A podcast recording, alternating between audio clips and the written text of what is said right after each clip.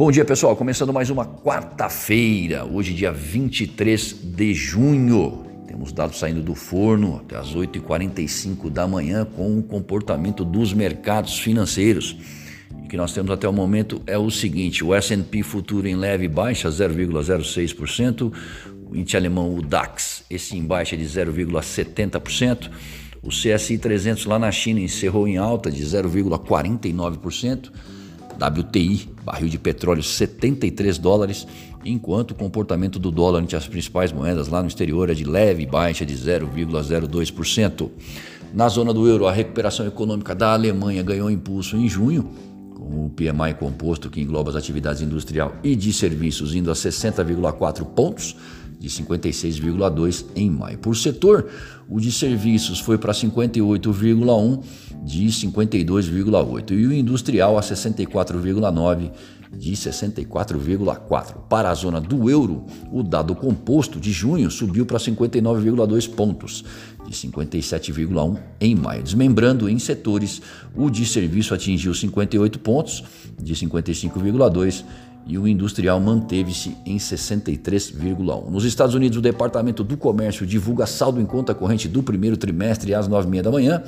Depois, às 10h45, saem dados de atividade no país em junho. E às 11 é a vez das vendas de casas novas em maio. Isso aí em meio a discursos de membros do FONC. Na China, novamente, não temos indicadores de primeira linha. E aqui no Brasil, a inflação pelo IPCS variou 0,57% na terceira quadricemana de junho.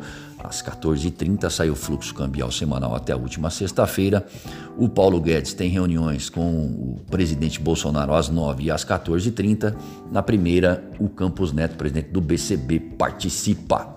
Uh, o Powell reforçou a expectativa de inflação temporária nos Estados Unidos em depoimento no Congresso, arrefecendo especulações sobre eventual alta preventiva do juro por lá. A combinação entre a postura do presidente do BC americano e a ata do Copom aqui deram o tom na valorização do real na tarde de ontem. Hoje temos como destaque dados sobre atividade econômica. A expansão em ritmo mais forte da atividade na Europa superou as expectativas em dia de conhecer o desempenho da atividade nos Estados Unidos às 10h45.